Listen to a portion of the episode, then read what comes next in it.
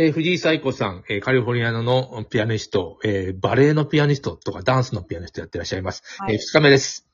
ありがとうございます。こんにちは。あのーそ、大体バレエの曲を即興でやってると。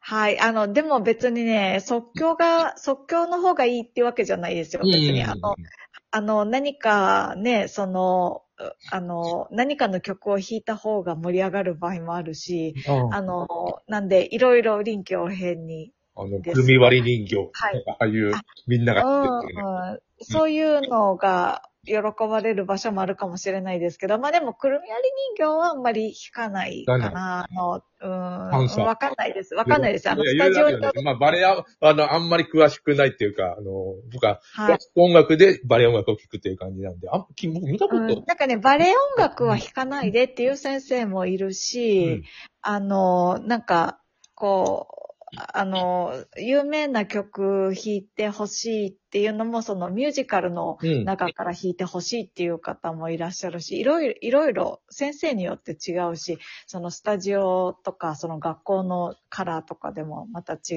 うんで、で、あと対象が違うと、その小学生とか、うん。ね、あの、年齢の低い方のクラスだったら、なるべく名曲の方がいいとか、あうんの、お勉強になるし、なんか、ん耳で、あ、バレエであんな曲聞いたことあったなって、バレエのレッスンで聞いたことあるなって、耳に残るっていうのはすごく大事なことなので、なるべく、その、その、名曲から弾いてあげるといいんじゃないのって、あの、先輩ピアニストからは教わったりしました。だけど、うん。まあ、すごく、あの、なんていうのかな、あの、もっと小さい、あまあ、小さち、うん、あの、それ本当にね、あの、学年によってというか、あの、レベルによって、どういう音楽が必要かっていうのはもう本当に、こ、こ、細かく分かれているというか、なんですけど、あの、先生が、この、具体的にこうやら、こういうことをさせたいっていうのがすごく明確にあるときに、音楽が邪魔したらいけないっていうのもすごくあるので、先生がターラン、ターランっていう曲にしてくれって言ったら、そういう即興をする方がいいっていう場面も結構ありますね。で、うん。あの、ピアニストの演奏会じゃないので、あの、ピアノは先生あくまで先生のやりたいことを補佐したりとか、あの、この学生たちが、あの、振りに沿って分かりやすいようにとか、まあ逆に振りがきちんと分かってるだろうから音楽でその誘導してあげない方がいいっていう場面もあったり、まあいろいろ。なんで、その時言われた内容に対応できるような形に、あの、するのが 仕事です。これもそうなんですか？ディープストレッチ、あの、いこれからかけようと思うんだけど、あありがとうございます。ねうん。ストレッチをやってる時の、うん、っていうかね、それはね、あの、ディープストレッチっていう、ん。あの、おエクササイズの名前があ深い、深く深いでみたいうな。ん、それはあの、バレエじゃなくて、あの、マーサ・グラハムというテクニックの中ので、うん。あの、はい、そういう、そういう、あの、エクササイズのための音楽です。ちょっと聞いてみましょう。はい。はい、ありがとうございます。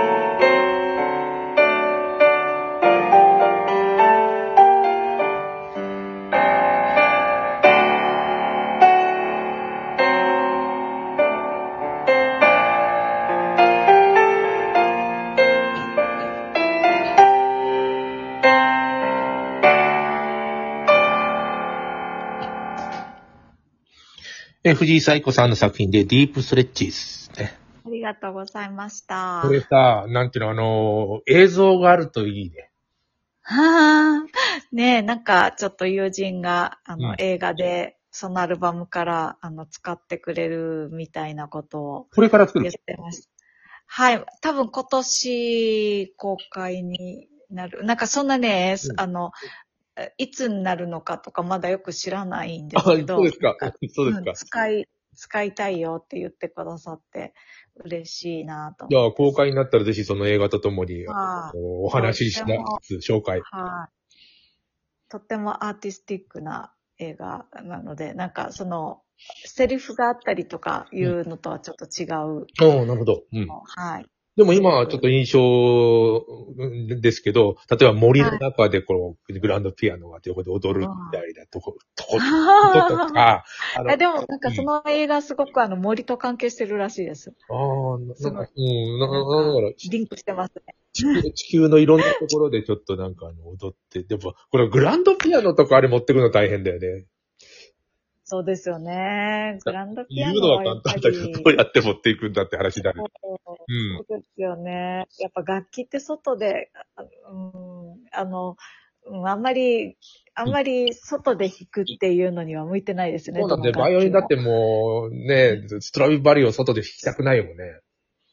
ねえそんなん絶対ダメですよ。そうなんだよ そんな、なんか、うん、砂でもついたら、やっぱり、もう本当にいつも綺麗にしておかなかったらね、うんあれ湿度とかのこともあるし、あの、特にバイオリンとかね、そういう楽器は。日本でもは、、金管楽器とかだってそうですもん、やっぱり。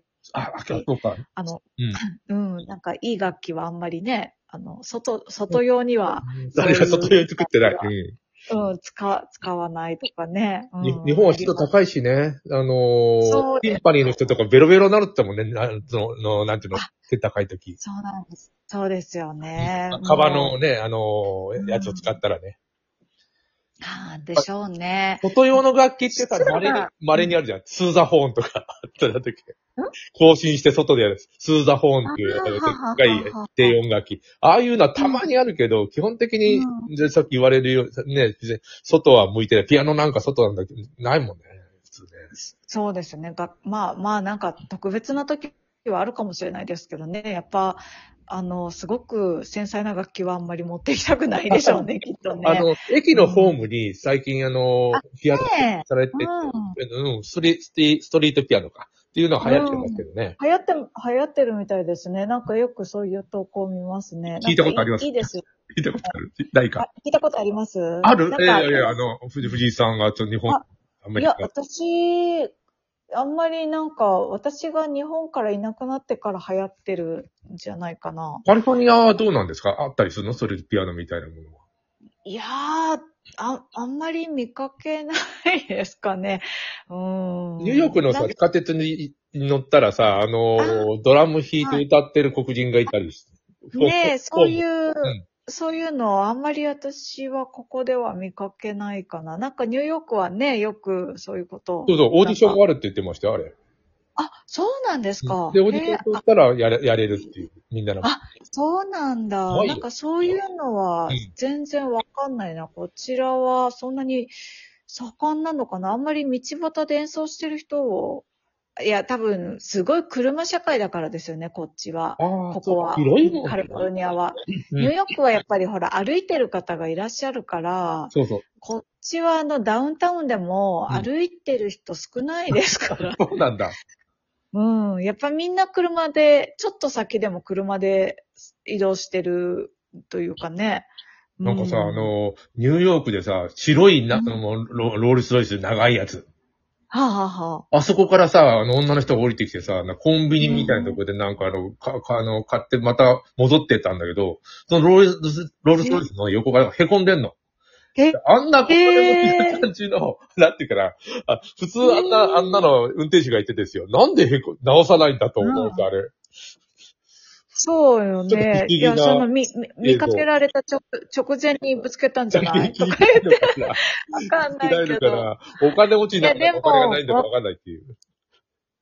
いや、でももしかしたらあんまり気になさらないのかもね。だってさ、あの、フランス、フランス行った時に、あの、ほら、縦列駐車する時にさ、あ前にもん後ろにもぶつけて縦列す駐車するの当たり前って聞いてたけど、本当にその現場も見たし、ああの、あ、そんなもんなんだと思って。サイドブレーキかけないと。でも、うん。いや、あの、あ、さい、いや、サイドブレーキかけてないとかじゃなくて、あの、前の車をちょっと押し合あって、そうそうそう。押されるの当然だから、サイドブレーキかけたら、あのへこ、ガーンってへこんじゃうので、まあ、軽めにかけるかわざとかけないで、あの、もう押されるの前提で止めてそう。なんだ。日本絶対、もう動いたらダメだから、グッてやるじゃん、日本。ああ、そうよね、そうよね。あれやるとだから車動かない日本だったら、ねうん。それは聞いたことなんかある。うん。その辺があんまり、アメリカはどういう風なのかよくわからないけど。広いもん。ねえ。なんかね村上春樹がさ、アメリカの、なんだっけ、うん車寄せじゃないけど、なんかね、日本語に訳せない、えースペースがあるってね、家に。